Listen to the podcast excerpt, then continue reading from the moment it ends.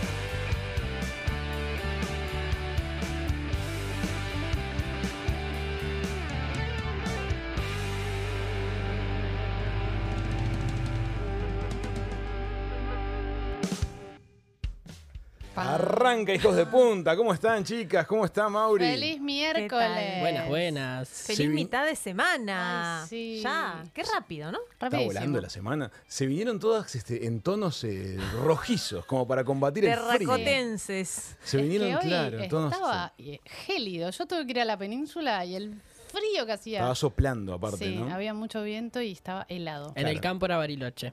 Bariloche. Sí, sí, yo hoy me levanté, miré por la ventana de casa desde arriba y veía el patio del vecino Congelado. blanco. Sí, sí, sí, todo Totalmente congelado. blanco. Hermoso también, tiene su Sí. belleza. Es, un, Sí, es sí, como que estamos en un clima montañoso, Totalmente.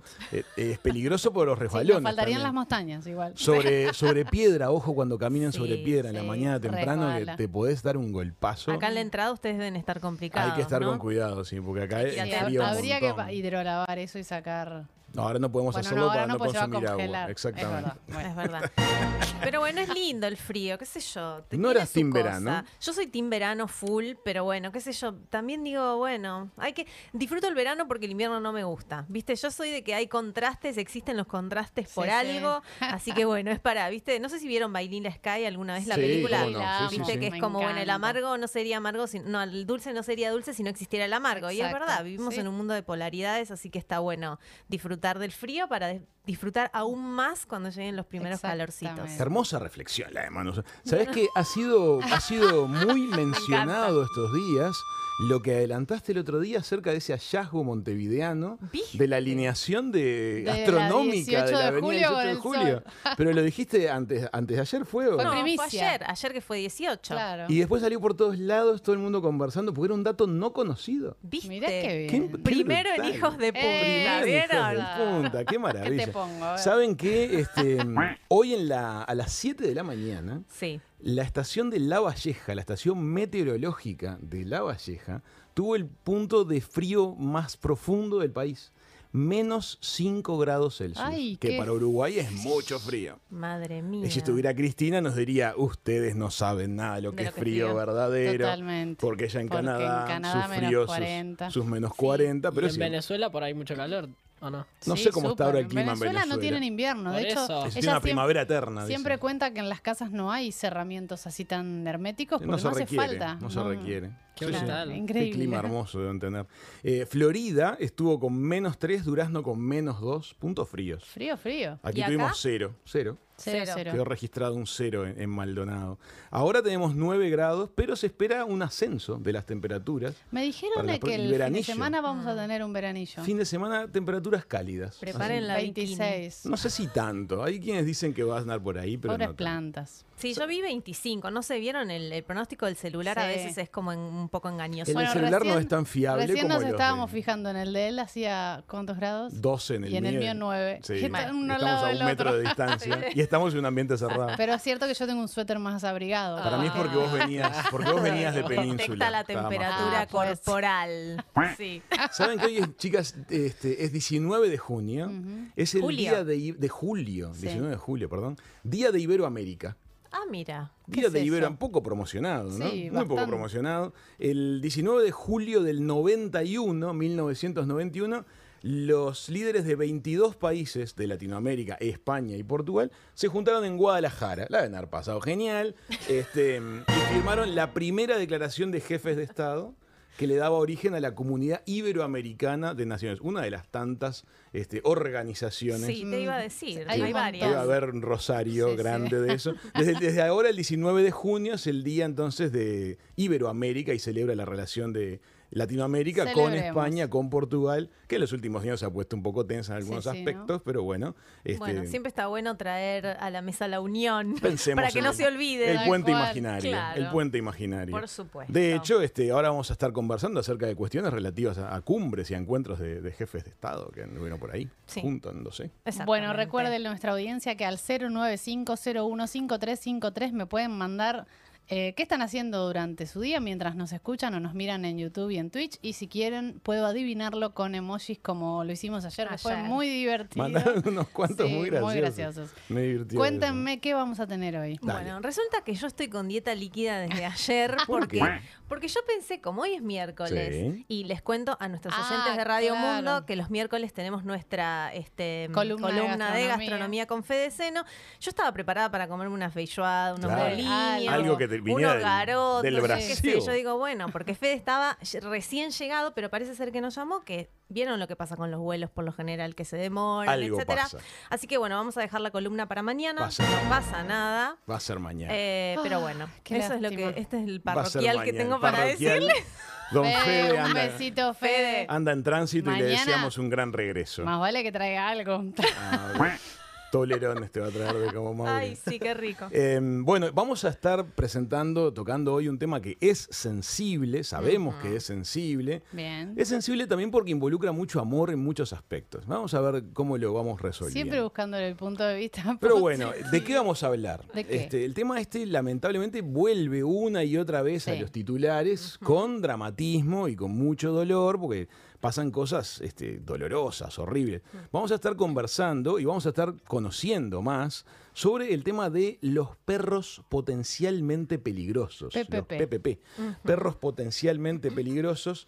Hay mucho para conversar al respecto. Estamos con handler profesional, gran amigo de la casa, don Mauricio Hansen. ¿Cómo están? Bienvenido. Y vamos a estar Hola. conversando so- sobre ese tema que da mucho para, da mucho para charlar sí, y porque para. hay muchas dudas, hay Sí. mucha, mucha cosa que está bueno clarificar también para perder un poco el miedo y, y bueno, y es una realidad, ¿no? Que, es, Sin que toca acá, to- tocó en Argentina el mes pasado, hubo Mm. como varias noticias así de golpe y nos parecía como interesante charlarlo a la mesa. Aparte, es uno de esos temas, viste, que la opinión rápidamente la formás al grito.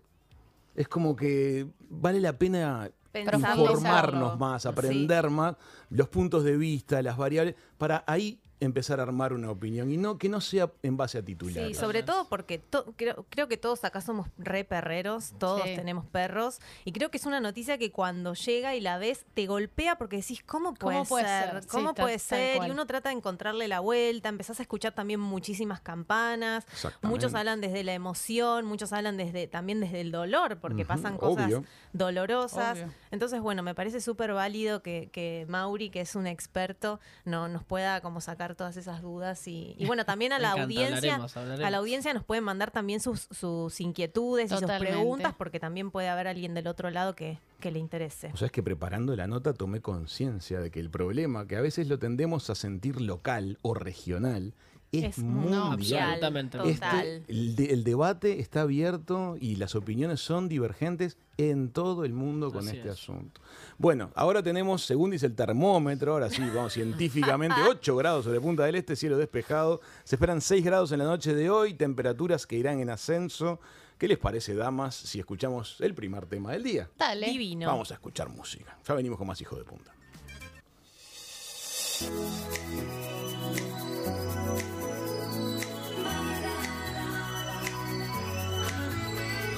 Murder on the dance floor. But you better not kill the groove, DJ. Gonna burn this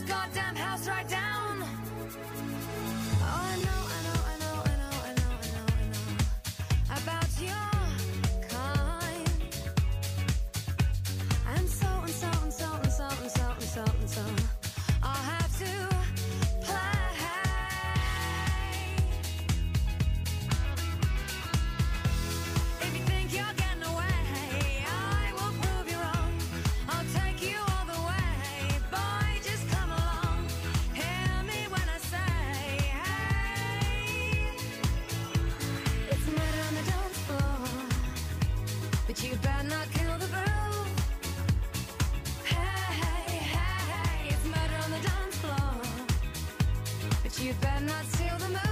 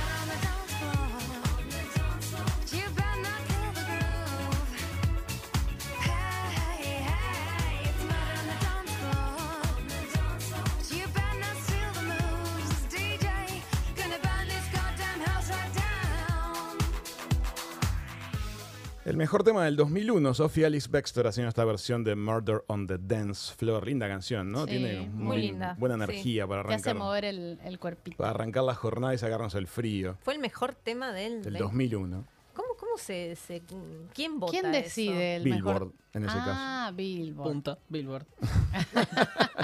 Son, Listo, viste, son medios. que- la es cuestión varios que te personal. Es Billboard. hay varios que te lo pueden, este, hay varias, digamos, asociaciones de críticos o medios que otorgan Por eso, pero premios. no es en base a- al más escuchado, No, sino en es ese el- caso no. Ok. En ese caso no. Eso es Ahora otro sí, Spotify ranking. tiene sus rankings Sí, sí. y te dice Y cuál es el siempre a tema fin más año- difundido. Y a fin de año Spotify arma, a Sí, cada usuario le los arma que vos como- más hiciste. sí. Eso ¿Te das amo. cuenta de la potencia digital que implica poderle preparar a cada usuario de una usuario. plataforma una selección? Es una Ah, es cosa un algoritmo. Sí, sí, el poder del algoritmo. el poder del algoritmo. Exacto. Qué impresionante. Totalmente, sí. Bueno, vamos a conversar un poquito Hablando acerca de de, algoritmos. las este ¿qué algoritmo? Ninguno, pero siempre digo lo mismo que no tenga nada que ver. Dios. Em, bueno, vamos a hablar un poquito acerca de algunas este, consecuencias, algunos balances de la visita de este, el presidente, la ministra de Economía A Bruselas. y el canciller a Bruselas. Eh, aparentemente vinieron más contentos de lo que esperaban. Bueno, eso es La bueno. calle dijo que estaba satisfecho con ¿Ya las volvieron? Volvieron hoy. Con las reuniones bilaterales que tuvo especialmente con el presidente de Francia, con Sí, Macron, Macron. la primer ministra de Italia, que ya no le habíamos mencionado porque fue ayer de tarde, este, em, Giorgia Meloni, presidente del Consejo Europeo, que se llama Charles Michel, y la titular de la Comisión Europea, Úrsula von der Leyen, que tiene un nombre y apellido. Espectacular. De película. De Espectacular. mala igual. Sí. Espectaculares. malvada. Suena de villana. Úrsula von der Leyen. Ursula von der Leyen.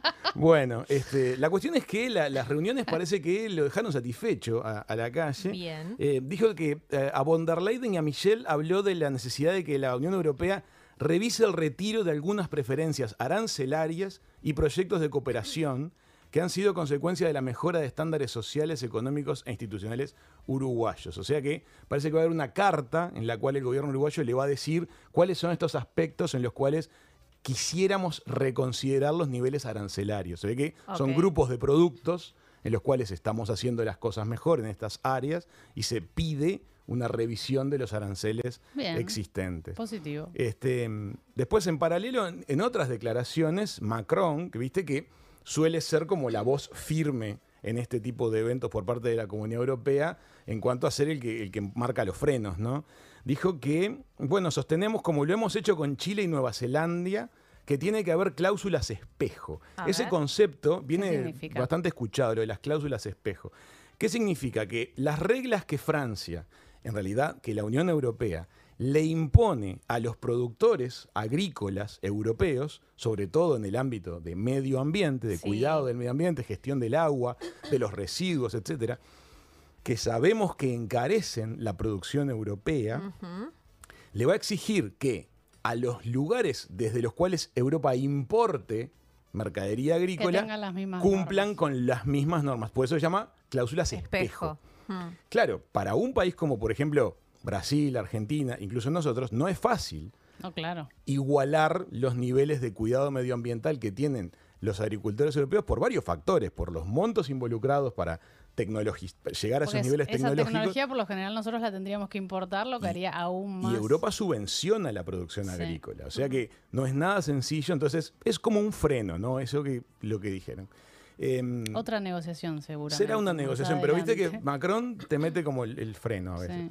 Eh, lo que sí ilusiona eh, de lo que se traen este, bajo el brazo la, la delegación uruguaya fue haber firmado un memo- lo que se llama un memorándum de entendimiento para cooperar en energías renovables, eficiencia energética y especialmente hidrógeno verde. ¿Se acuerdan que estuvimos hablando acá en el programa de Recordemos el que es, el hidrógeno verde. que es el hidrógeno verde. Es una posibilidad que se presenta para que los países que tienen una red energética muy apoyada en, es- en- en medios de generación renovables, hidroeléctrica, viento, este, especialmente, Sí.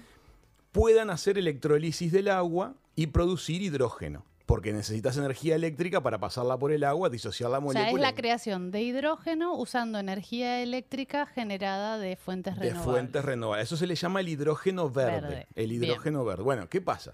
Este, Uruguay tiene condiciones muy adecuadas para Sí. eso. Hay un proyecto muy grande que grande. estuvimos hablando para poder desarrollar eso. Incluso, no solamente producirlo, este, sino licuarlo y de la, de la mano de eso exportarlo. ¿Por qué? Porque Europa va a tener en los próximos años una demanda de hidrógeno verde. ¿Por qué? Porque Por no está en condiciones de producir todo el hidrógeno verde que va a necesitar para funcionar. Bien. Porque requiere mucha energía la industria europea. Nosotros desde nuestras condiciones geográficas estamos en buenas condiciones para producir ese hidrógeno verde y exportárselo a Europa. Bueno, entonces hay una cosa interesante ahí, dos cosas interesantes. Por un lado, apareció en los titulares un, concepto que lo vamos a escuchar un montón, que es una iniciativa europea que se llama Global Gateway. Viste que China, por ejemplo, tiene la que llaman la, la nueva ruta de la seda, que es su forma de negociar actualmente con los distintos países del mundo para favorecer el vínculo comercial con China. Bueno, Europa lanza este concepto del Global Gateway, que es crear, desde el punto de vista estatal, condiciones adecuadas para que empresas europeas inviertan en otros países. Dentro de ese paraguas, que implica un montón de aspectos jurídicos, legales, para favorecer que las empresas europeas inviertan en otros países, entra Uruguay con el asunto del hidrógeno, Hidrógeno verde. verde. Bueno, y hay un tema que está bueno que lo empecemos a manejar acá en el programa. Dentro de las fuentes de energía, el petróleo ya se explota y se maneja en el mundo desde hace muchas décadas. Entonces ya está todo el mundo del petróleo está entendido, es decir, los parámetros, los estándares, las calidades, todo las- lo del mundo petrolífero, todo se sabe. Vos comprás tal calidad de petróleo, en tales características, vienen de este tipo de tanque, hay un estándar internacional, hay nombres para todo. Es decir, es una industria que tiene Sus muchos años de Tiene más años, recorrido, claro. muchos años de recorrido. La del hidrógeno verde está en formación.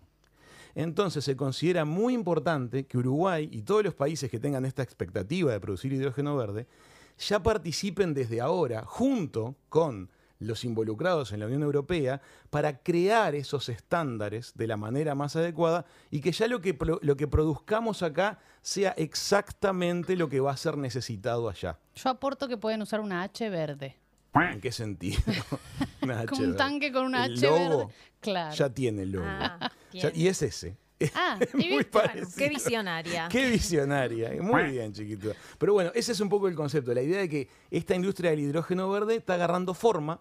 Hay que darle la forma final y la idea es que Uruguay participe de ese proceso junto con otros países para crear estos nuevos estándares de esta fuente de energía que va a ser una de las fuentes de energía Del del, futuro. futuro. Exactamente. Espectacular. Así que bueno, Global Gateway, la estrategia europea, y, este, y Uruguay con este acuerdo que se lo trae firmado. Este ya no es, eh, no es palabras, el Ah, acuerdo. ya de- vino con eso firmado. Sí, este, le llaman Con el, ese sí. El memorándum de entendimiento, es el nombre. Me encantan ¿no? Es esos nombres. Son unos nombres Ponen diplomáticos sí. alucinantes. Guau, suena pero Memorándum de entendimiento Sí. para cooperar en energías renovables, eficiencia energética e hidrógeno verde. Esa es una noticia Y esas interesante. cosas, por ejemplo, si vienen firmadas, o sea, no se votan en ningún lado, pueden Y venir. Ya, está, o sea, es una cosa que la tenemos a favor. Ahora nosotros Es parte de que- lo que el gobierno tiene Claro, que, que- se genera el puente No, con pregunto Europa. desde la ignorancia. ¿eh? Nosotros No, no, no, tenemos ahora que venir a desarrollarlo acá, porque Claro. todo esto, la inversión es privada. Acá para sí se votan esto. esas cosas. Hay una industria que se va a desarrollar para poder producir, tal vez haya más de una que produzcan hidrógeno verde en nuestro país. Son inversiones de una escala enorme, estamos hablando de montos semejantes a los de UPM2, por ejemplo. Son, son montos muy significativos para el país. Así que son noticias Bueno. que ilusionan, Buenísimo. ilusionan en un montón de aspectos. ah, también hay un- debate ¿Qué? acerca del consumo del agua. Eso volvió a la mesa. Volvió. ¿Qué Este, es interesante. No, porque volvieron a manejar que, por ejemplo, para tener una escala de referencia, este, si se instala la industria que está previsto manejar para la producción de hidrógeno verde, el consumo de agua es el mismo que tienen, por ejemplo, las termas. Es una referencia. bajo. Claro, es, es razonable. O sea, no es una cosa que provoque un daño medioambiental. Es una escala manejable. Porque la idea es que no lo... No lo Obviamente. es evitarlo el daño Sí, medioambiental. sí, sí, sí. Bueno, audiencia, cuéntenme qué les parece todo esto del hidrógeno verde al 095-015353. Eh, les cuento que ya tengo algunos oyentes que me están mandando qué están haciendo mientras nos escuchan y otro que me mandó un- una línea de emojis para Ah, discutir, para- porque para no, la, no la puedo descifrar todavía. Indescifrable línea de emojis. muy bien. Estamos al aire a través de Radio Viva 967 en la costa este, 963 en la costa oeste del Uruguay y a través de Radio Mundo 1170 AM para Montevideo y todo el país. Síganos y persíganos en Instagram, arroba hijos de punta radio. Ah, superamos los 1600 seguidores reales. Pero qué maravilla. en Instagram. Bueno, Qué también nos bien. pueden ver en YouTube y en Twitch. Nos buscan como arroba hijos de punta radio. Todo lo que hacemos, hacemos, hicimos y haremos en el programa está en la web del programa hijos de punta.com que la llevan las chicas de la Qué webería. bien llevada. Punto com, gran Muy red, bien gran red. llevada. Fabulosa, la verdad. Bueno, este, quédense con nosotros, Sí. hacemos un una pausa y ya volvemos. Estamos haciendo Hijos, de, punta.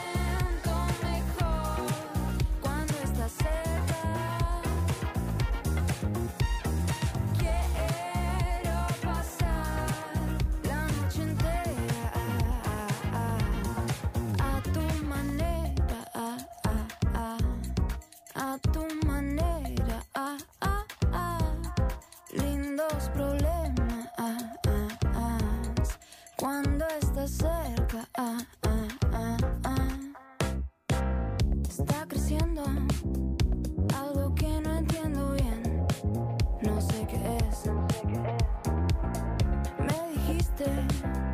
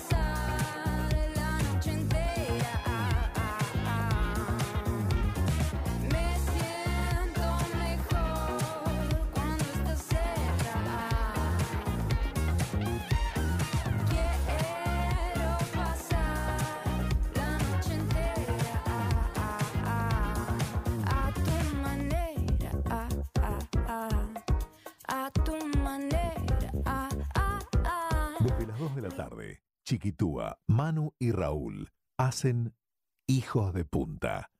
Hijos de Punta. Lunes a viernes, 2 de la tarde, desde Punta del Este.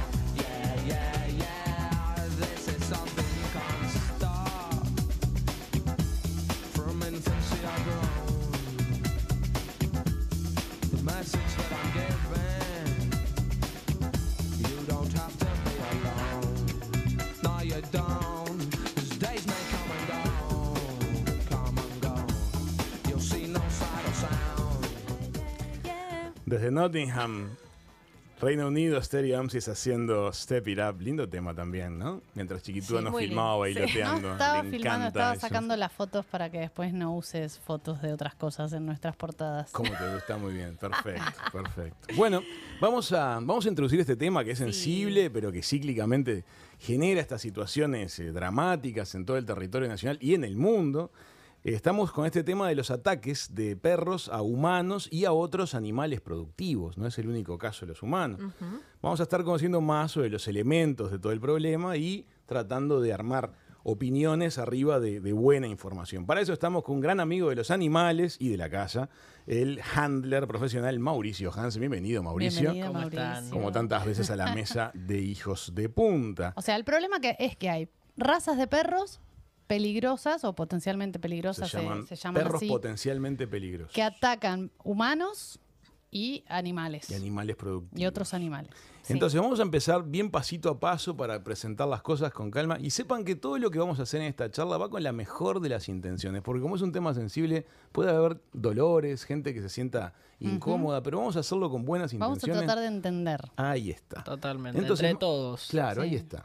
Mauricio, ¿de qué frecuencia de casos estamos hablando en nuestro país en promedio de, de estos ataques de animales? Y bueno, ha ido incrementando. Ha ido incrementando. Sí, a, a lo largo de los años. Ahora hay un promedio anual de 3.500 denuncias en Uruguay en particular Al año. al año. eh, y bueno, muchas de ellas avanzan en la justicia por, por lesiones graves, muy graves e incluso muerte. Un promedio de cerca de 300 denuncias mensuales, Sí. si, lo, si lo tiráramos en, un- en un calendario anual. Así O es. sea que, y eso ha ido en crecimiento, Ha ido en crecimiento a medida que han pasado los años. porque aumenta la cantidad de mascotas y animales Por do- supuesto, yo, domésticos. yo creo que hay eh, dos claves en, en esta problemática. Eh, la primera es la, la superpoblación canina, porque como, como hablábamos, las denuncias eh, a veces son de los perros potencialmente peligrosos, que se llaman así con, por definición, Sí. y después también hay otras cuestiones que son de perros que se han criado, que de repente ya es la tercera generación de eh, ese perrito en la calle. Son callejeros, son, son Callejeros animales que y están salvajes sin en el control campo. o en el campo. Ajá. Entonces se generan manadas de, de perros que, que no han sido domesticados hace que no han tenido contacto con humanos en el caso del campo.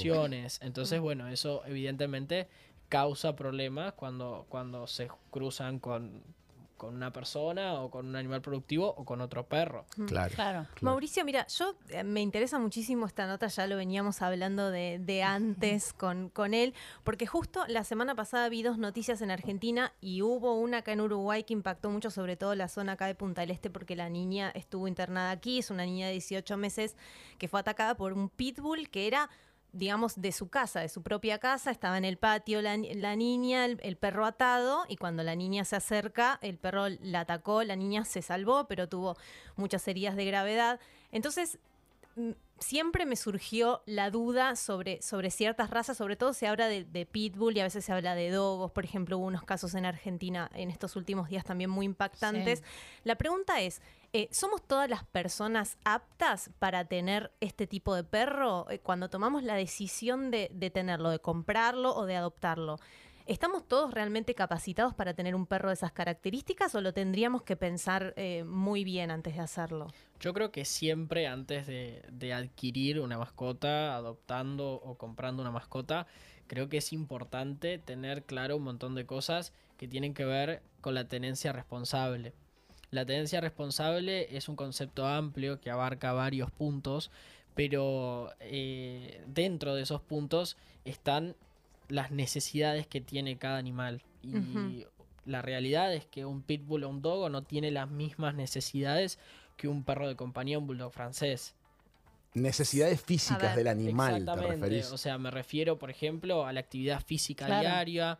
Hay El gasto de energía. Exacto. Y hay perros que tienen, eh, fenotípicamente, tienen una cuestión de, de necesidades que son diferentes. O sea, el- el- hay, hay perritos que no necesitan correr eh, tres o cuatro horas por día para tener más o menos equilibrada su, su, su- su cabeza. Su gestión y- energética, Exacto, su, o sea, su estado de ánimo. y, y hay perros que sí lo necesitan y de repente una persona compra un, un perro, un pitbull, qué sé yo, porque le encanta, porque le gusta cómo es y, Hmm. y todo, y lo mete dentro de un apartamento, trabaja todo el día y no puede, y, y- y tampoco se acerca a un profesional. Y bueno, y el perro evidentemente desarrolla eh, malos hábitos, conductas agresivas y termina mal por, por el tema de, de la fuerza que tiene, de la estructura física del animal. Más allá de eso, igual, o sea, tiene que haber un match de personalidad entre el perro y, y lo que soy yo en mi vida diaria, digamos. Por supuesto, eso sí, eso sí desde ya, pero creo que lo que tiene que haber es conocimiento. O sea, siempre que vamos a adquirir, en este caso estamos puntualizando en los perros de raza porque es más fácil para, para, para abordarlo en Sí. realidad. Porque, Porque comparten características. Exacto, porque comparten características, pero la realidad es que hay que saber bien de, de- tenencia responsable y cuando nos vamos a meter en una raza hay que aprender de esa raza para poder darle lo que necesita. Tengo una pregunta, Mauricio. Para entender bien ese aspecto y relacionarlo con el problema que se genera con los perros llamados eh, potencialmente peligrosos, con las razas de perros potencialmente peligrosas.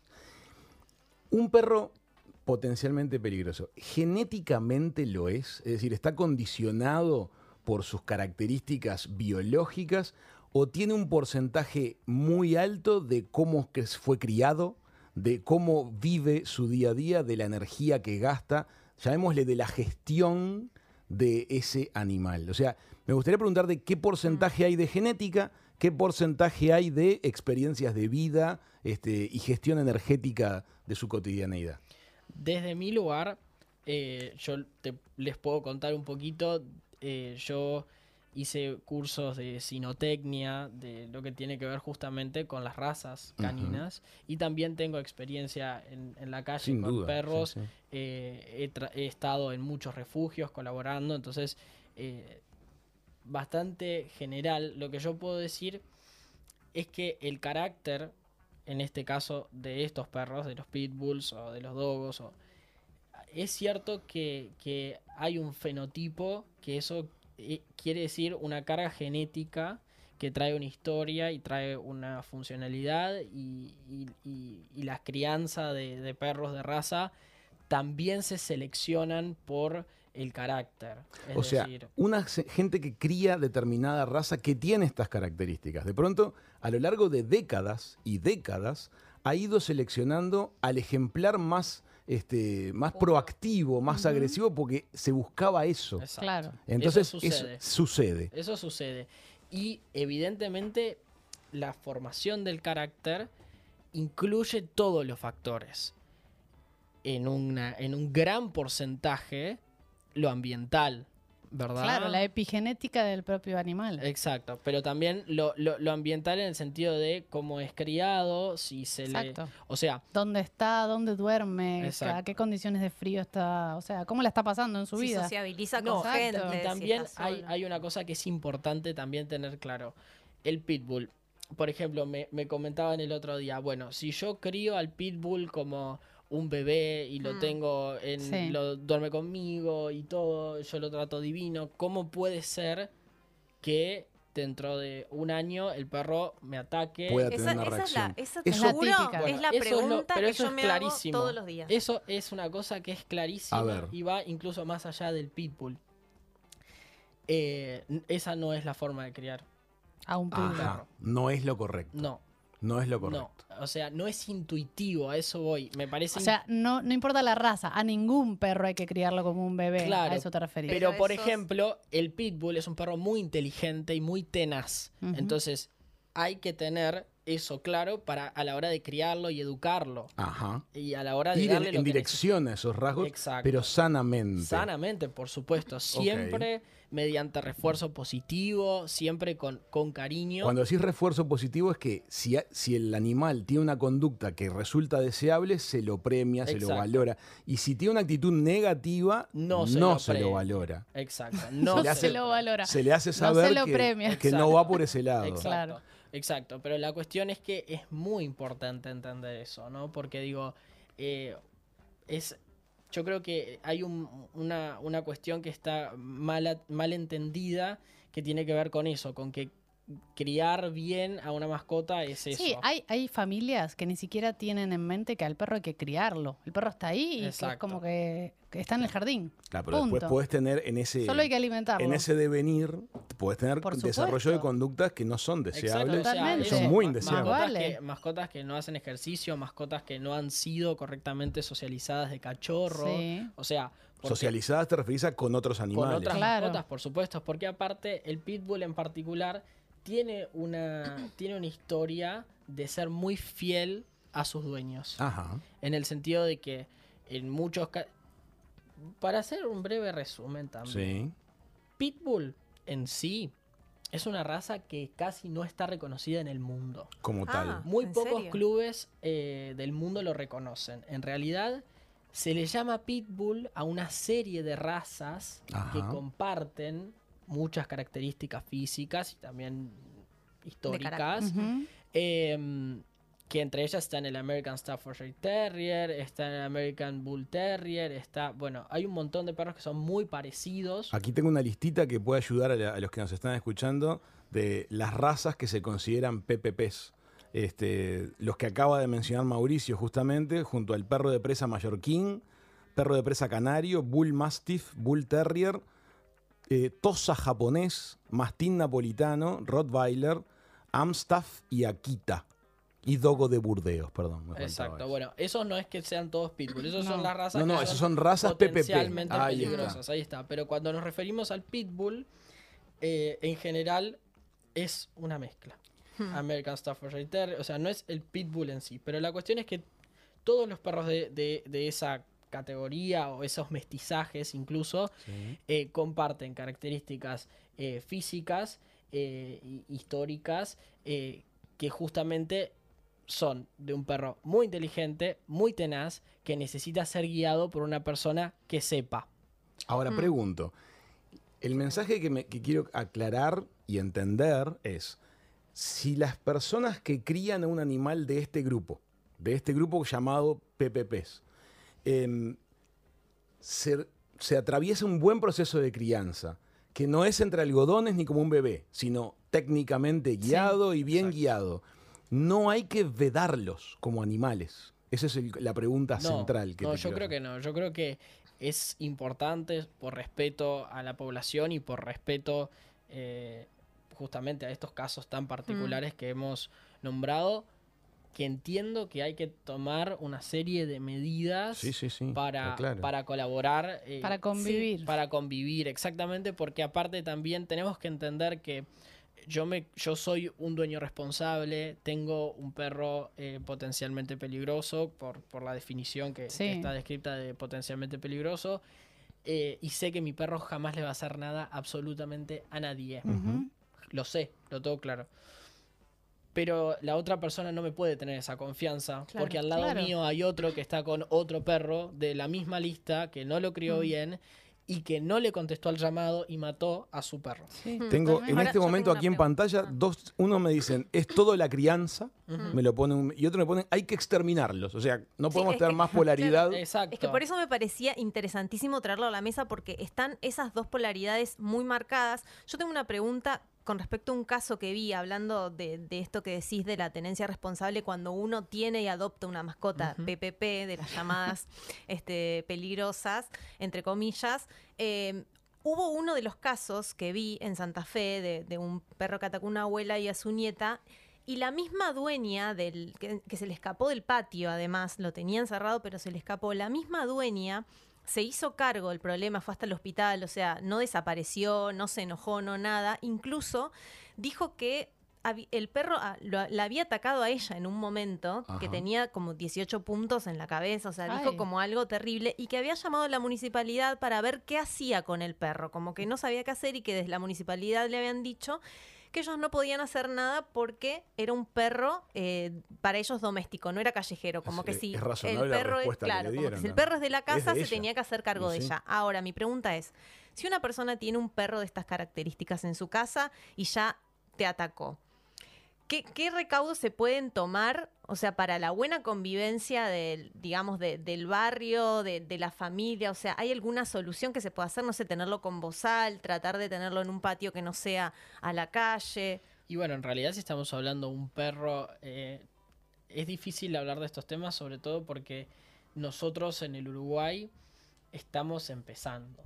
En realidad este, este camino ya se recorrió en muchos lugares del mundo. Eso me interesa. ¿Qué han hecho en otras partes del mundo para poder Bueno, en este encarar caso, este problema? En este caso en particular que plantea Manu, en, en otras partes del mundo, eh, se, primero que nada se trata la rehabilitación del animal por un etólogo, por un profesional en, en- en comportamiento animal, un especialista, Como un adiestramiento. o un adiestrador canino. o que- con un grupo de animales, hace todo un trabajo para tratar de recuperar su Eh, carácter. Para ver, eh, eso, para, para tratar de llegar a la rehabilitación, muchas veces se logra.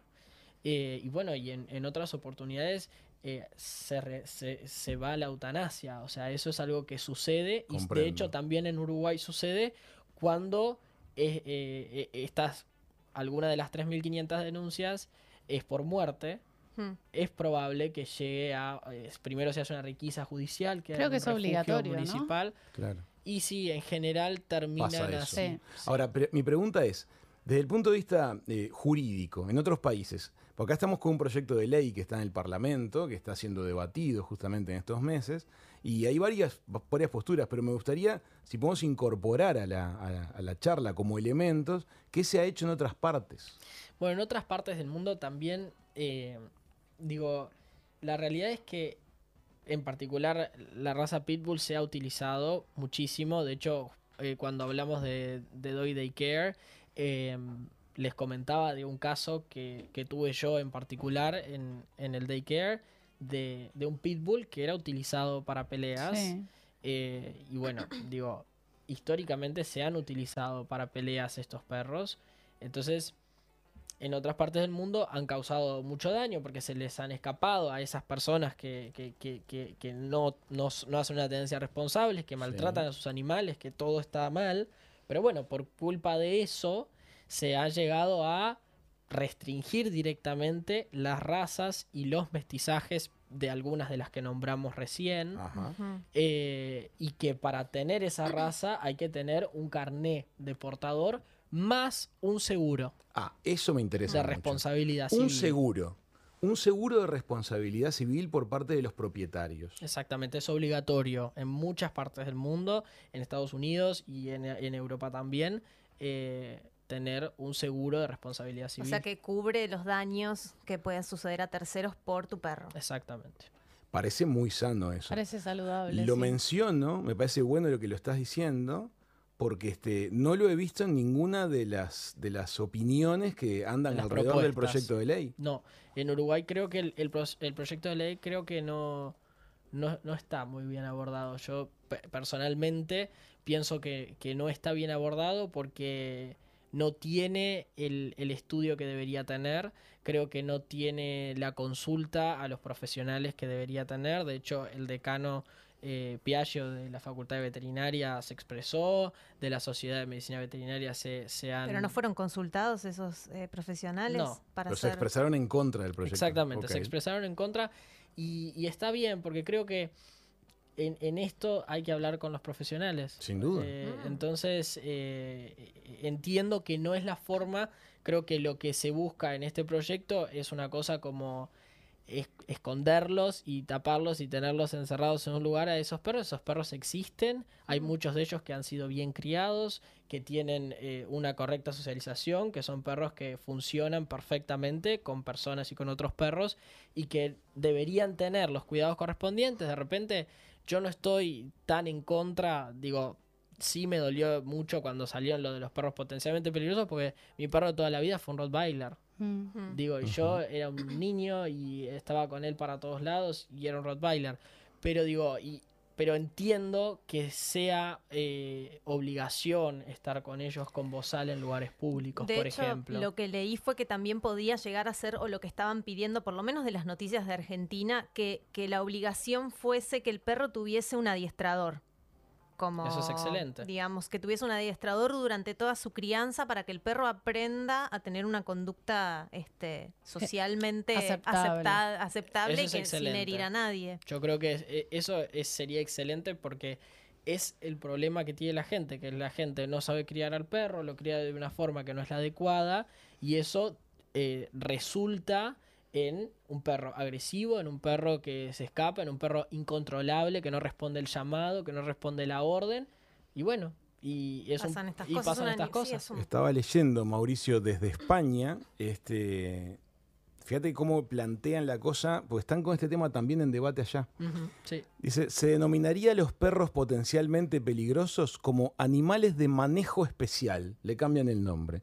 Animales de manejo especial.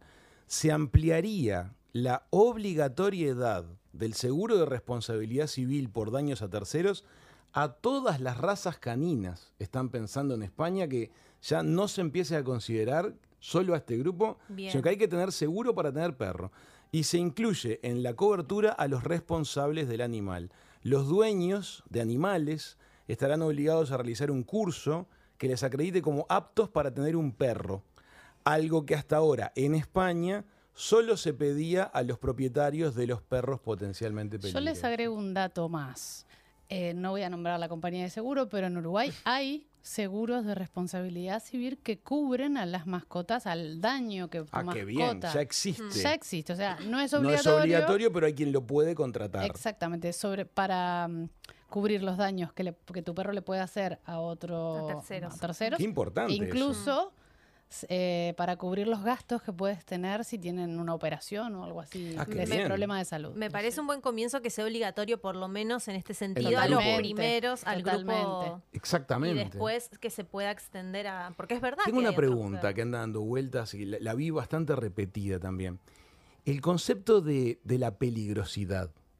Hay quienes consideran que no está bien definirlo en base a razas, sino en base a animales de características de peligrosidad, sin la etiqueta de la raza. Es decir, sí, puede haber otras razas que también sean animales peligrosos y puede haber animales que estén en este grupo pero que no lo sean. Nuestro perro fue mordido por un perro Sí. potencialmente peligroso vecino que no es de ninguna raza establecida. No, es cierto. Mm. Buena observación. ¿Qué, qué se considera en ese sentido? El hecho de circunscribirlo al tema raza. ¿Cómo está visto por el mundo de los veterinarios, por ejemplo? Y bueno, en realidad, lo que te decía, cuando en sinotecnia, en el estudio de las razas de perros, uno lo que estudia es la historia de la raza y dentro del estándar, cuando se juzga en una exposición tanto en pruebas de trabajo como en exposiciones de belleza. Eh, digo, hay un estándar que describe el temperamento de la mascota, o sea, de la raza, Del quiero animal. decir. O sea, está escrito. Entonces, hay una realidad de que, yo qué sé. eh, O sea, lo que han buscado Manu, los sinólogos durante décadas, está Exacto. escrito. Queremos no, un y animal que tenga raza un rabo fuerte para poder tirar de su rabo y Claro. sacarle una madriguera. Además tienen una función. Están Contame, hechos para contame algo. cómo le gusta el agua. ¿A A quién? Warrior. A Warrior. Claro, tu Como mascota. sí, le gusta, le gusta, le encanta el agua, sí. O sea, el- y digo, ¿Cuál es el ejemplo que No querés? es, no es labrador mi perro, es ¿No? truchi. Ah, bueno, pero Es quiso ser.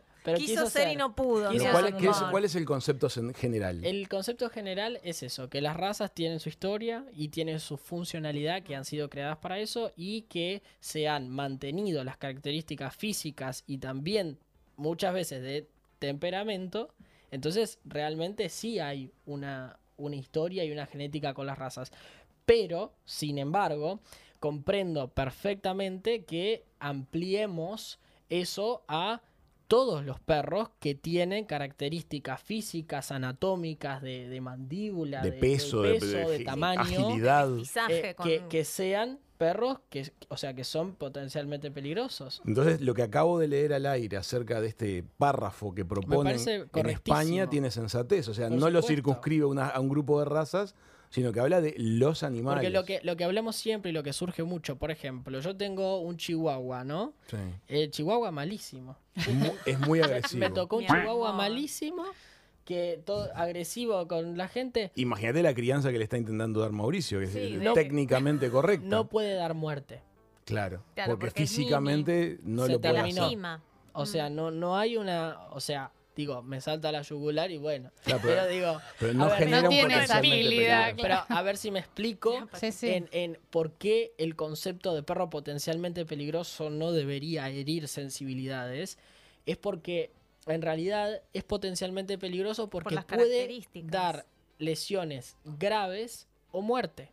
Claro, tiene ese Entonces potencial. me parece bien que no sean las razas tal, tal y Correcto. tal, sino que sean los perros que cumplen características que puedan potencialmente generar Claro, no lesiones graves o muerte. Bueno, vamos a hacer lo siguiente. Son las tres. Vamos a hacer un- una especie de holística mirada de todo lo que estuvimos charlando y vamos a ir redondeando eh, la... la- Y hay otra la cosita no- importante. A ver, sí, decinos antes que de, de la comisión. A eso iba Sí. justo, sí, sí, sí. Adelante. No, pero que- ¿quiénes son los encargados en el Uruguay a nivel estatal de gestionar las denuncias?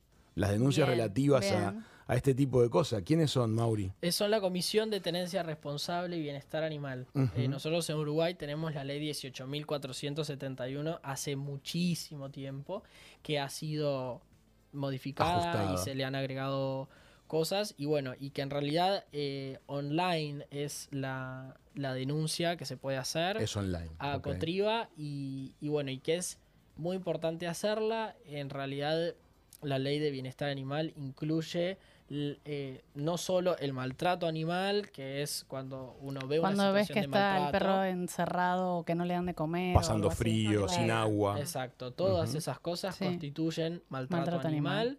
Eh, y bueno, y estas denuncias también de perros que, que- que uno puede llegar a ver o, Sí. o tener una situación cercana de eh, peligro o potencial peligro, eso también debe de denunciarse. En realidad tengo, tengo dos preguntas respecto de lo que acabas de decir. Por un lado, entramos al formulario aquí, es un clarísimo formulario online. Eh, información que hay que dar es la situación denunciada, el lugar donde ocurre y si es un domicilio, el número de puerta, el dueño o tenedor responsable del animal, nombre y apellido, dirección, calle y número. Si cuenta con denuncia policial, incorpórela. Tengo una pregunta. Esto funciona y parece muy claro para cuando tengo algo identificado. Es decir, está pasando esto en este lugar, acá están maltratando o acá hay un, un animal peligroso. ¿Qué pasa cuando identifico una situación potencialmente peligrosa, pero en la calle? Me doy cuenta de que hay un animal que está rondando un vecindario o que está suelto, que está sin correa y que puede estar con una actitud agresiva. ¿Qué hay que hacer ahí? Y en ese caso hay que llamar al 911. 911, y a se procede con de ahí 911. seguir, ellos lo derivarían, pero en realidad Eso Es- se gestiona con 911. Sí, se gestiona como 911, pero eh, eh, es algo que es importante difundir y, y de a poco que todos Mm. vayamos entendiendo que realmente tiene importancia, porque si hablamos de 3.500 denuncias es que Sí. tiene Tiene importancia. importancia. Totalmente. Em, creo que acá tenemos pocas herramientas todavía, que tenemos que mirar mucho a lo que ha pasado afuera, en otros lugares del mundo, para poder adquirir un poco más. En otros países del mundo hay policía Encargada de esto. encargada so- con móviles Mm. policiales, Mm. con, o sea, con, con comisarías, con, con toda una estructura que es importante tener.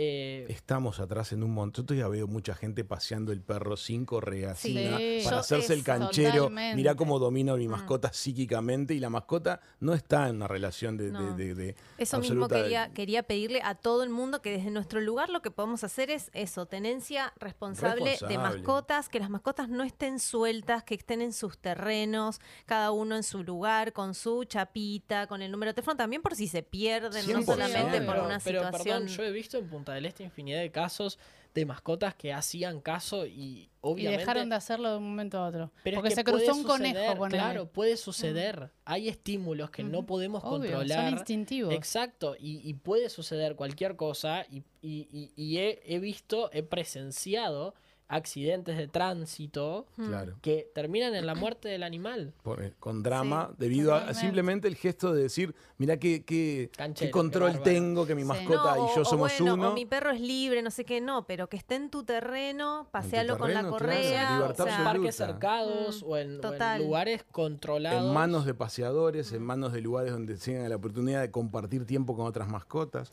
Bueno, me parece Bueno, que y- hemos incorporado elementos. Y si Sí. tienen alguno de estas, algún perro potencialmente peligroso y que están interesados en sacar algún seguro, ponen en Google Seguro de Responsabilidad Civil Perros Uruguay y hay varias Hay varias compañías de seguro que ofrecen seguros para mascotas. Muy Y- buen y, aporte. que ese, paseen bien. sus perros, por favor. Sí. Paseen sus Sí. perros. eh. Paseen, El consumo de gastar energía. energía porque Jueguen con sus perros, estimúlenlos, no, no tienen que estar solos afuera Sí, cinco horas ni diez horas. Amor bien entendido. Me Sí, encanta. Exactamente. Mauri, Gracias. muchísimas gracias por la favor, participación de hoy. La verdad me parece riquísimo lo que dijimos, lo que se habló, y me parece que suma elementos para generar opiniones bien informadas. Así es. Perfecto. Bueno, muy bien, muchísimas gracias. Este, amigas, amigos, ya seguimos con más de Hijos de Punta.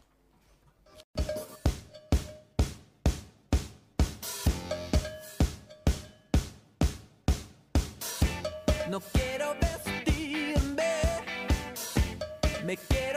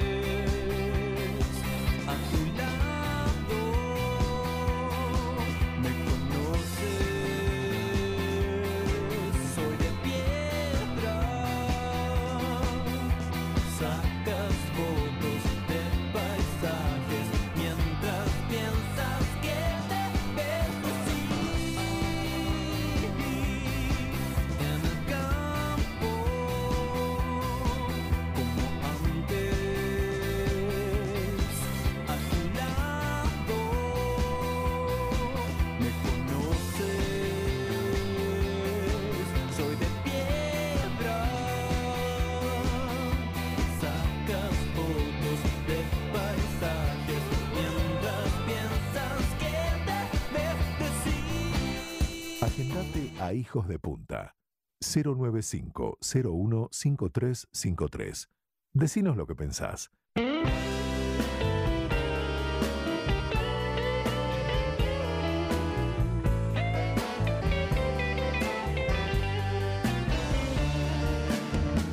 de un sueño profundo despertaste hoy la última lágrima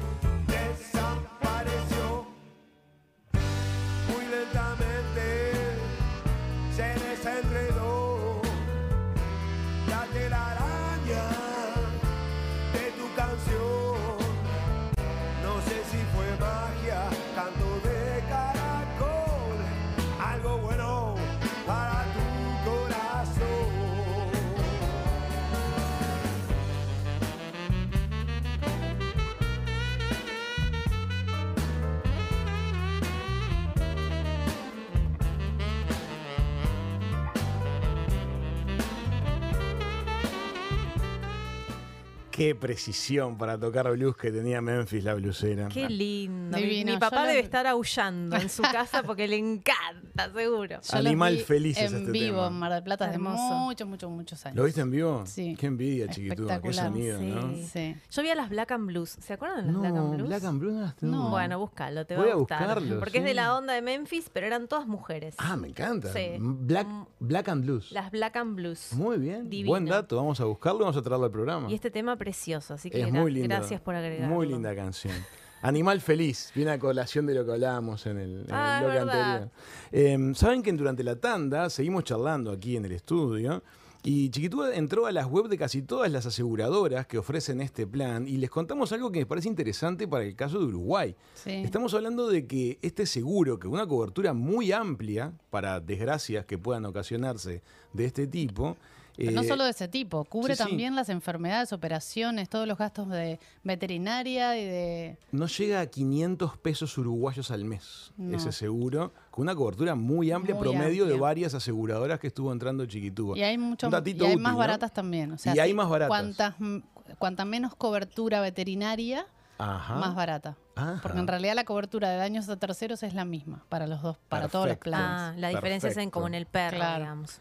Y también hablábamos acerca de que cuando se le pone la lupa a los casos que de- derivaron en alta violencia, este, se está hablando, cuando se investiga el asunto, de animales que estaban en pésimas condiciones. Mm, totalmente. Entonces, este, claro, toda la crianza viene mal, la experiencia de vida viene mal, las secuelas son horribles. Bueno, este, espero que haya servido y que, que cada uno haya sumado lo que, le, lo que le sirva de la charla del bloque anterior. Vamos a, mm, a cambiar de vuelta de tema. Tengo una cosa para compartir con todos ustedes que me parece bien, bien enriquecedora. Saben que anoche este, miré eh, me- medio en maratón una serie Te documen- maratoneaste me a Obama. maratón- Sí, totalmente. Una, una serie documental este, que se llama Trabajar, eso que hacemos todos los días. Es el nombre de la serie que está en Netflix. Eh, está con una rotación alta, se ve que la está mirando un montón de gente. Eh, la dirige una, una documentalista que se llama Caroline Shu, que ha hecho cosas muy interesantes a lo largo del tiempo. Ajá. Pero esta serie en particular es muy fascinante y bien recomendable. Por un montón de aspectos. Ahora les voy a contar.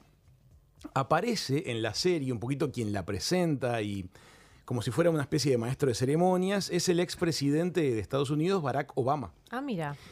Em, que en los cuatro capítulos que dura la serie, eh, de alguna manera presenta y reflexiona arriba de los testimonios que se van brindando. ¿De qué se trata el documental? El documental a- le pone la lupa a cuatro segmentos este, sociológicos actuales de- del sistema laboral, en, en particular en Estados Unidos. Entonces, en el primero de los capítulos, que tiene hasta momentos muy emocionantes, em, se pone la lupa sobre el grupo de trabajadores que requieren menor nivel de calificación. ¿Mm? Trabajadores de bajo nivel de calificación. En ¿Cómo particular, siguen el caso de Y una, recepcionista, una chica- no, no no, les- no, Ah. no, una mucama de hotel este, que trabaja en el Hotel Pierre de Nueva York, una chica que se ocupa de cuidados médicos este, a personas ancianas, Bien, como un acompañante. un acompañante. Entonces, ¿qué es lo que pasa? Se plantea que son trabajos que las personas son tomadas con bajo nivel de calificación previa, guardia de seguridad, Sí. bajo nivel de calificación previa y tienen el trabajo. Pero ahí cuando el documental empieza a mostrarlo, al espectador se le pone delante el esfuerzo Mm, diario Sí, que implican esos trabajos, de los cuales hay miles de casos. La amplísima mayoría de los trabajos de Occidente son de ese tipo.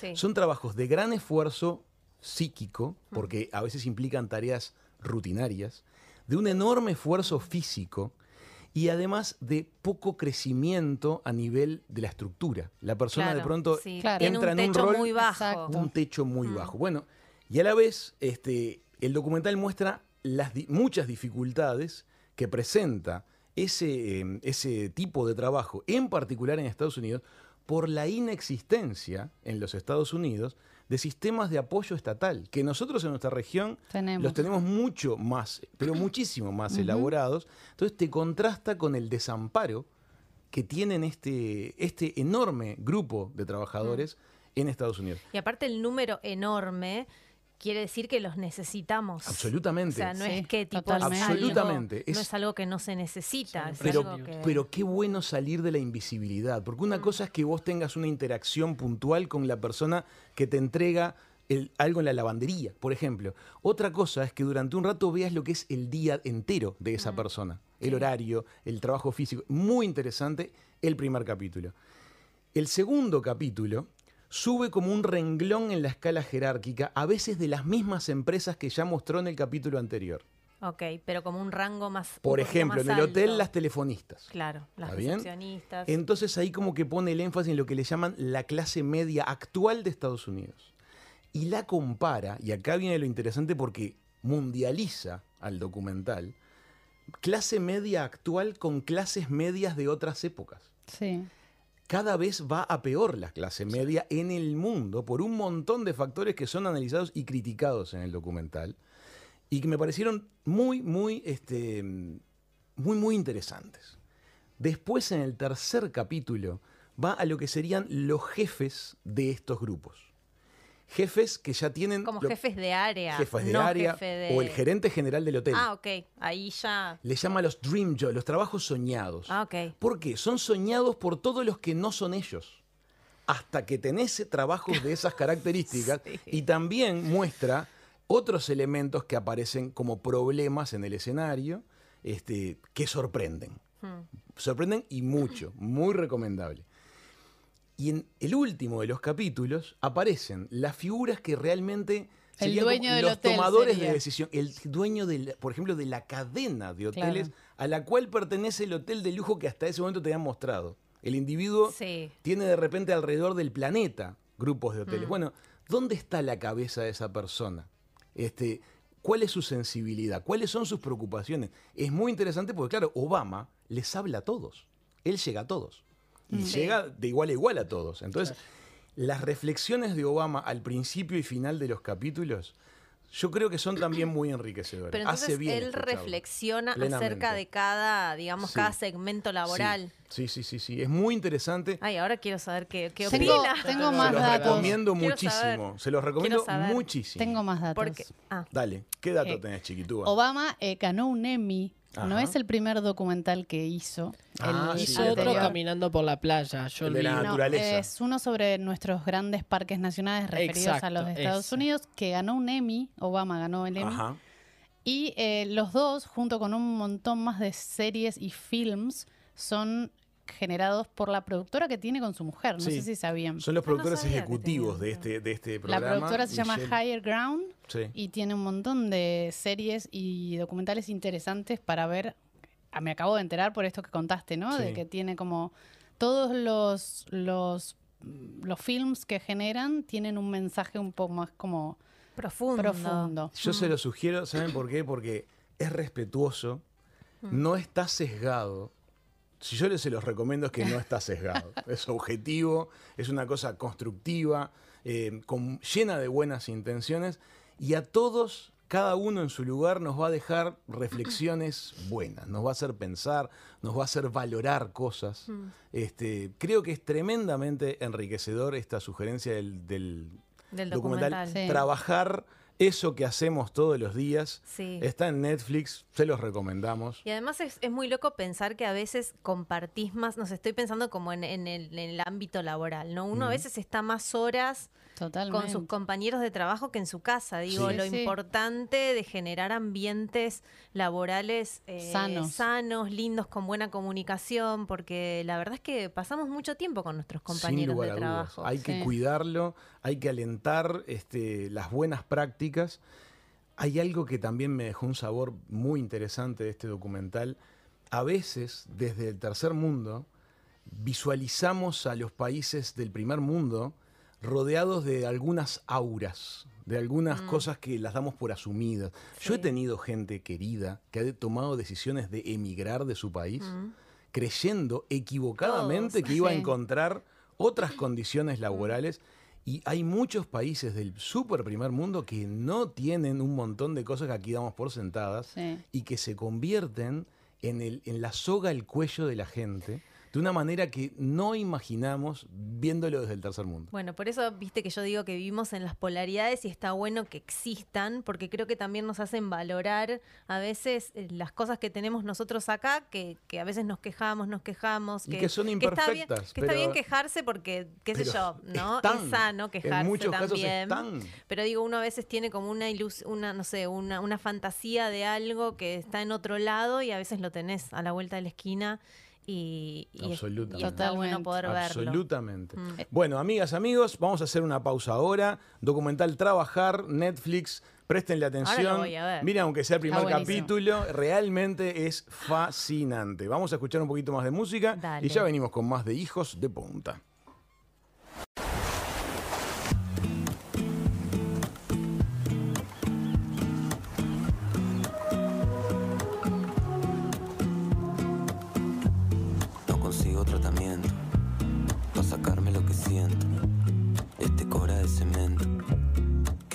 Acá adentro. ¿Y qué hago si de bordo? Este vaso quiero un sorbo.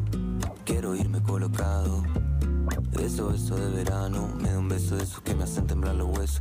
Dice sin receso como perro con su hueso. Somos el exceso, quedó preciso algo ileso. Corazón travieso por un rato dame acceso. Sentimiento exagerado. Corazón apasionado, poesía y vino malo, madrugada desvelada consigo tratamiento para sacarme lo que siento. Este cora de cemento que me explota acá adentro. ¿Y qué hago si de bordo? De este vaso quiero un sorbo, quiero irme colocado. Eso, eso de verano. Esos de verano tan salados, tan salados. Y la moda ahora es darse beso colocado. Si m'embrasse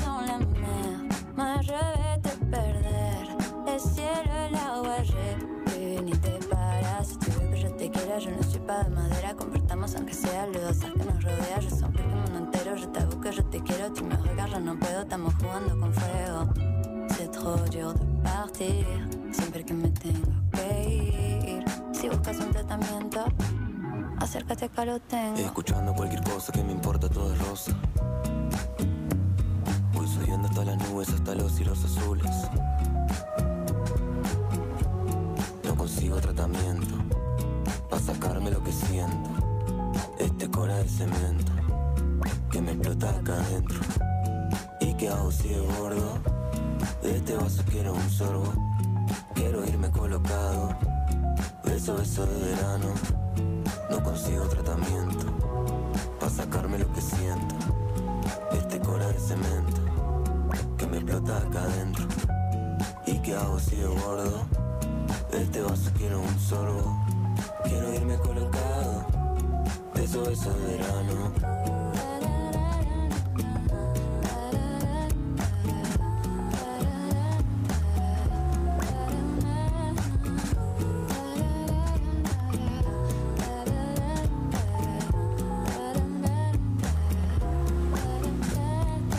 De pocos. Hijos de punta. Lunes a viernes a las 2 de la tarde.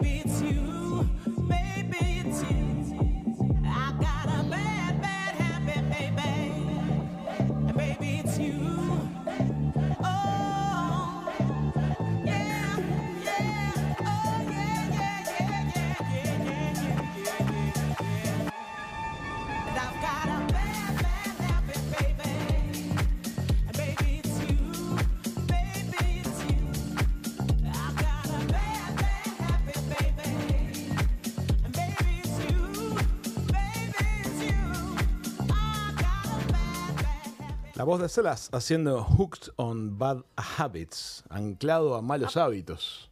¿Qué te Anclado a malos hábitos. Anclado a malos hábitos. Pero ¿Qué lee el poder de los hábitos y cambias. Claro. Y lo mejorás. En 21 días. Subís de escalón. Yo ya estoy redactando el chiquimensaje inspirado en Manu. Paz. Claro, te Yo inspiró. Damas, este, buena noticia del mundo del Ay, deporte. Esto va a estar muy divertido. Empieza mañana. Mañana, 20 de julio, hasta el 20 de agosto, se va a jugar la Copa Mundial Femenina de Fútbol de la FIFA, eh, con sede compartida entre Australia y Nueva Zelanda. La- Divertido. La, mayoría de los partidos son en Australia. Novena edición de esta Copa de Fútbol Femenino, Sí. armada por la FIFA. Este, primera vez que juegan 32 selecciones, ya son un montón. Cada ¿no? vez más, ¿no? Cada vez más.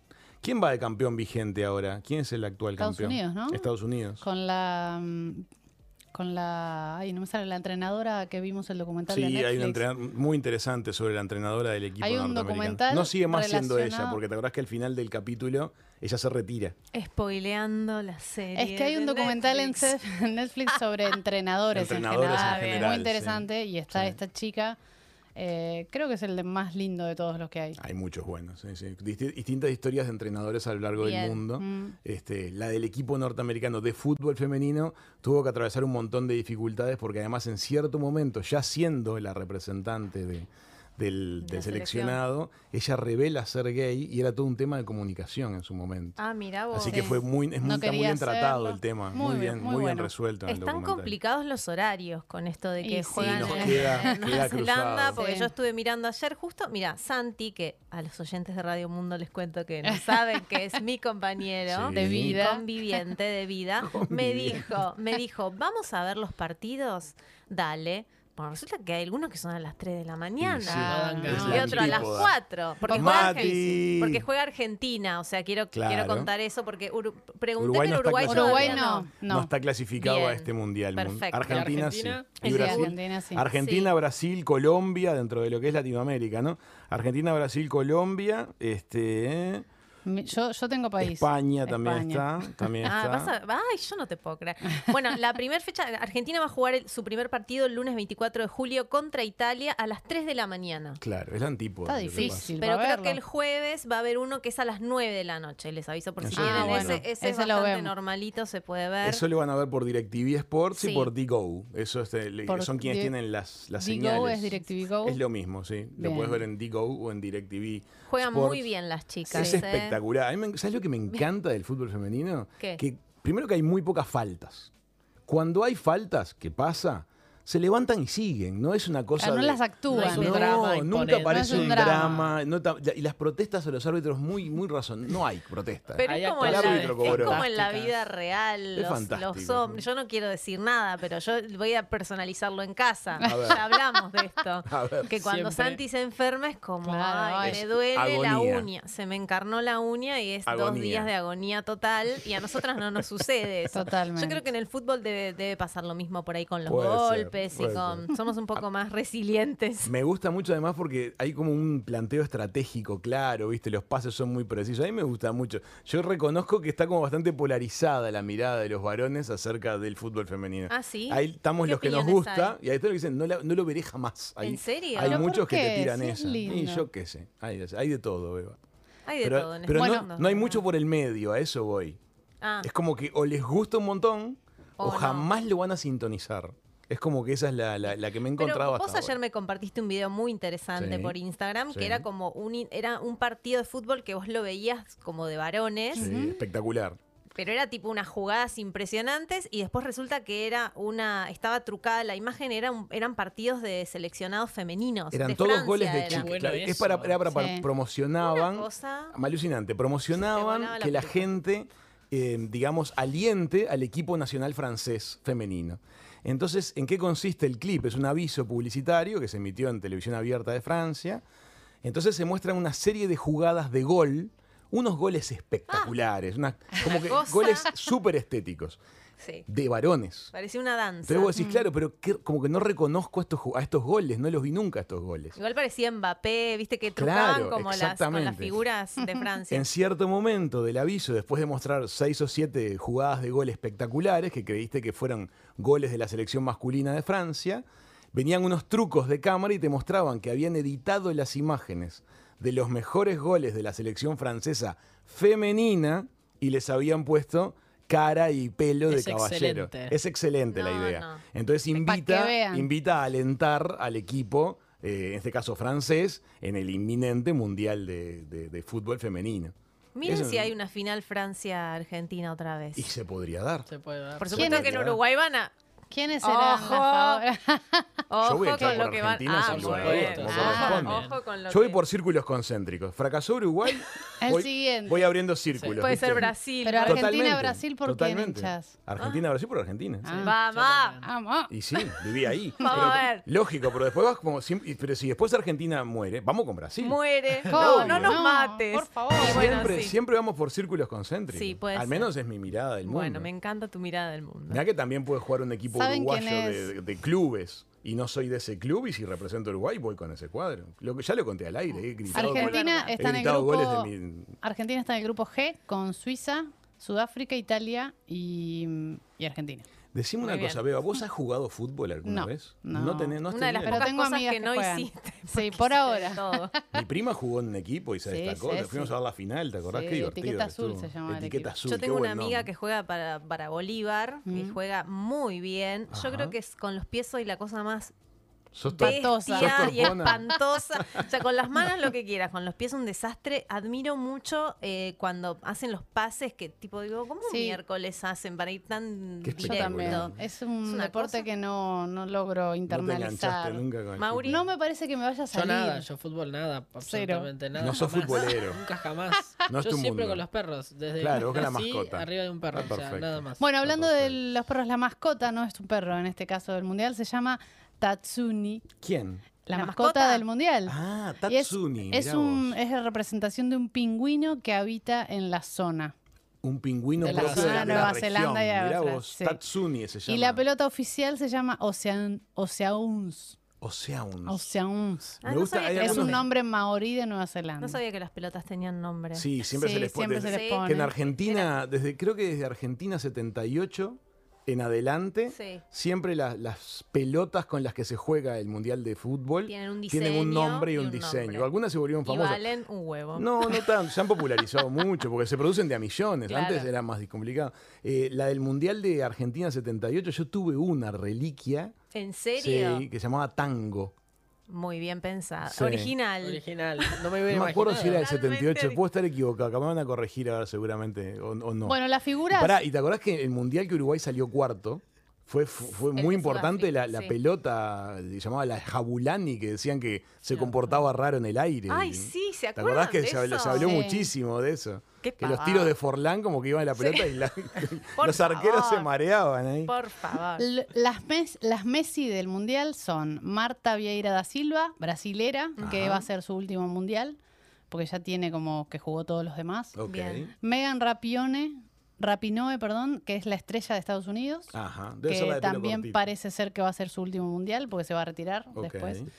Alexia Putellas, que es eh, española, mediocampista. Bien. Luz- Lucy Bronce, defensora inglesa que actualmente en Barcelona busca subir, su- o sea, es inglesa, pero se ve que Quiere está todo el año España. trabajando, no, es como que está contratada por Ah, por- Barcelona. Bien. Y Sam Kerr, que es la goleadora australiana con 110 partidos, ya tiene 60, glo- 60 goles. Qué lindo es el Dios diseño de la pelota del mundial. La estoy mirando acá. Es preciosa la gráfica que tiene, la Oceanus que decías tú, Chiquitúa. Bueno, muy bien. Así que entonces, a Tenemos partir de fútbol. tenemos fútbol de damas a partir de mañana y hasta el 20 de agosto de en las mañana trasnoches. en horarios extraños. Sí. Sí. Pónganse la alarma. Sí. Horarios Mm. extraños. Bueno, muy bien, fantástico. Eh, tengo un datito para compartir. Mañana también hay una cosa curiosa, porque ¿se acuerdan todo el fenómeno de los corrimientos que tuvimos con las vacaciones de julio? Sí. Que se adelantaron para cortar el tema epidemiológico. Ujú. Bueno.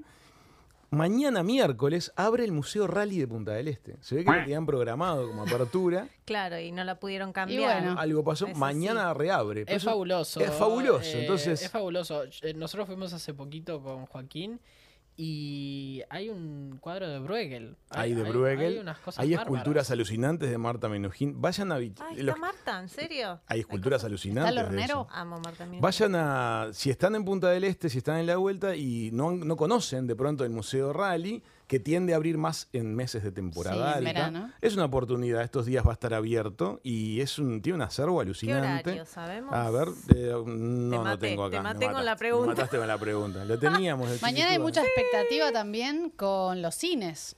Se estrena, Mañana se mu- estrena Barbie. mucha cosa. Se estrena Barbie, se estrena Oppenheimer, Oppenheimer. Eh, Indiana se- ya estrenó. Misión Imposible ya estrenó. Misión Imposible estrenó. Bueno, Bien, acá. mañana Pero es hay día de buen pack cine. ahí, ¿eh? Misión Imposible, El Oppenheimer. viernes Nanu seguro que nos trae. Tengo el horario del Museo Rally. dale. Desde el miércoles 19 al domingo 23 de 14 a 18 horas, ingreso libre, gratuito y universal. Me encantó Qué lo de lindo, universal. Qué lindo. Así que aprovechen este planazo para, Divino, para ir ya- al museo. El Museo Rally tranquilo es espectacular, sin Mm. lleno- que no esté lleno de gente, que tengas tiempo para mirar, hay cosas increíbles. Bueno, este, en Beverly Hills de Punta del Este, ¿qué les parece Exacto. si hacemos entonces el chiqui mensaje preparo. con, Dale. con toda tu, ahí está, Prepará con la tu producción. parafernalia de producción? Sí. Vamos a hacer este mensaje para los oyentes de Radio Mundo. Esto tiene tradición en el programa. Claro. Es el cierre de nuestro programa diario y Chiquitúa comparte una reflexión. Cada vez nos vamos más temprano, te cuento. ¿Así? Me ¿Qué dice acá el violín. El, sí, las 5:45. Este, vamos a, a escuchar el Y a reflexionar y a sobre- reflexionar junto a Exacto, Chiqui Hablemos Mensaje. después del chiqui Vamos con el chiqui mensaje. Señores, a ponerse de pie. Ya llega el chiqui mensaje.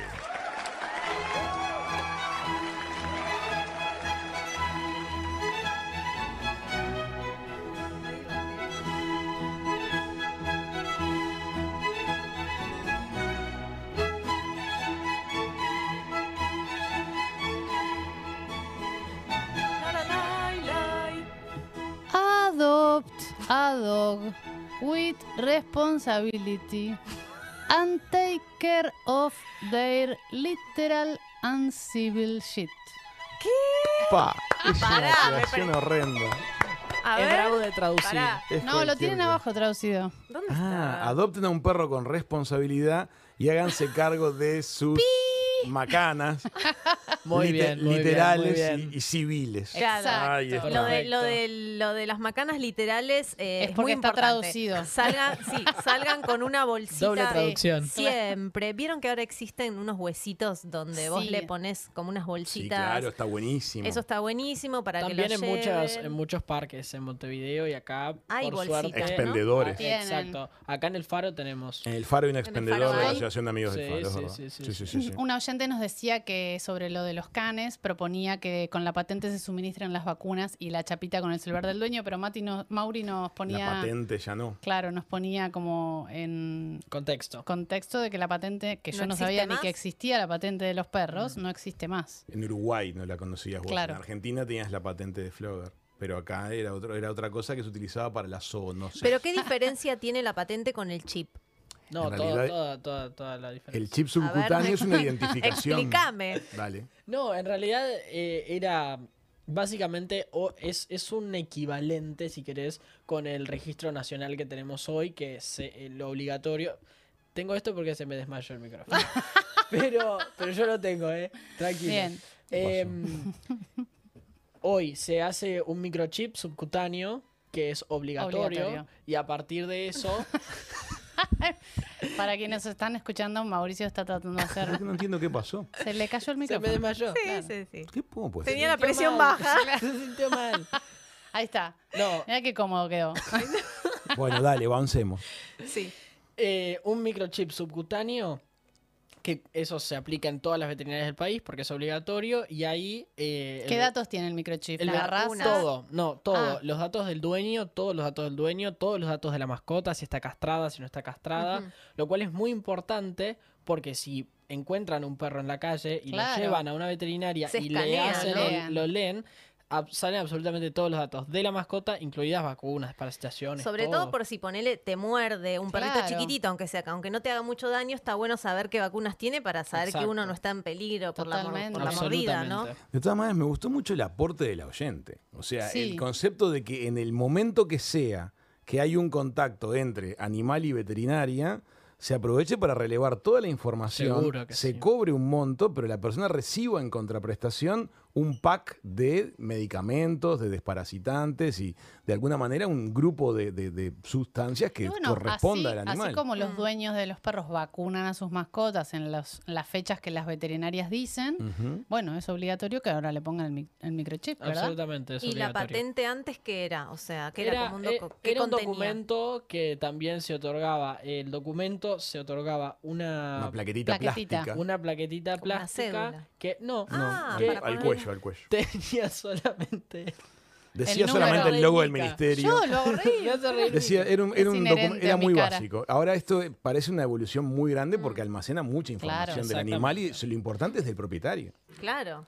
Sí, Era tal cual. Lo que, lo que vi que existe ahora es como una medallita que le ponen co- ¿Cómo andan, como un- chicos? con un GPS. Hola, Mel. quería no, hacer un Mati. comentario. No sé si recuerdan que la, la patente propiamente, me acuerdo hace muchos años atrás, cuando existía la perrera, Sí. salía a, a- a- a agarrar a, los perritos, a capturar a los perritos que estaban en la calle Sí. sueltos. Si ellos veían que tenía la patente, identificaban que tenían propietario, entonces no lo capturaban. Ah. Ahora, si el perro no tenía la patente, ahí eh, Claro, se lo llevaban. llevaba la Era perrera. la manera que Y ahora eso de- no de- existe la patente, ¿no? eh, No. Exacto, No. es lo que estaba Ahora mismo no. Existe el microchip. Bien. ¿Y no existe más la perrera? Eh, Tampoco. Hasta hace pocos años seguía, o sea, tienen móviles en los cuales andan, pero no, no, ya no. Patrullando. Sí, no, no. Bien. Bueno, nos estamos yendo. Lo mejor de la semana ya saben que lo encuentran todo en la web hijosdepunta.com. Síganos y persíganos en Instagram y hablen con sus amigos sobre nosotros todo lo que puedan. Agenda nuestro teléfono para seguir mensajes de WhatsApp 095-015353. Ustedes siguen disfrutando de la programación de Radio Viva en las costas este y oeste y la de Radio Mundo 1170 en Montevideo y en todo el hermoso interior de nuestro queridísimo Uruguay. Uruguay. Disfruten lo que queda de la tarde de hoy, disfruten de sus sueños si se fueron a acostar junto con Radio Mundo. Sí. Benditos sean todos, hijos de punta. Hasta mañana. Chau, chau. Chau.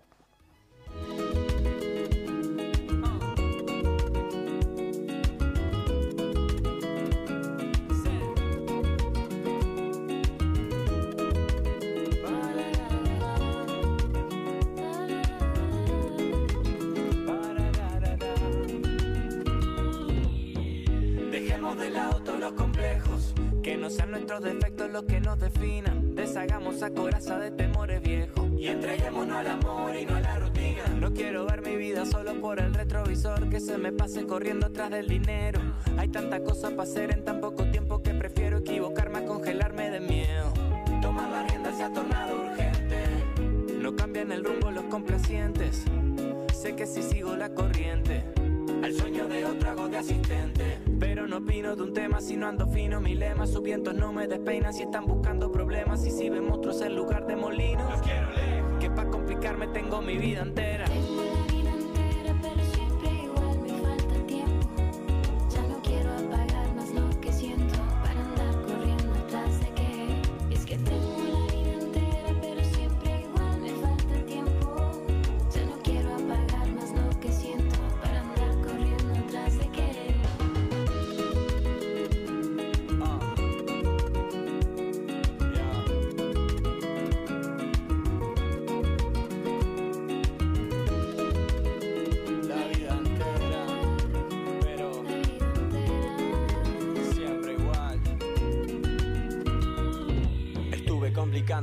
Solo mucho tiempo, lo sé, con excusas para todo y descontento. ¿Pa' qué? Si nada van a ser de mi lamento, soñé que todo era más simple sin cuentos. Fuimos educados para aprender de memoria, sin lugar a repensar, repetimos la historia. ¿Cuál es el precio de mi bienestar? Cuánto privilegio estoy dispuesto a soltar. Hagamos que suceda sin joder a los demás. Palos en la rueda van para el fuego de mis ganas. Brilla tu mirada reflejada mi llama. Toca depurar, quedan a mitades sanas. Dar aliento al que sale de la mala. Son para darle voz a quienes silenciaban. Mientras salga el sol, la lucha no se acaba.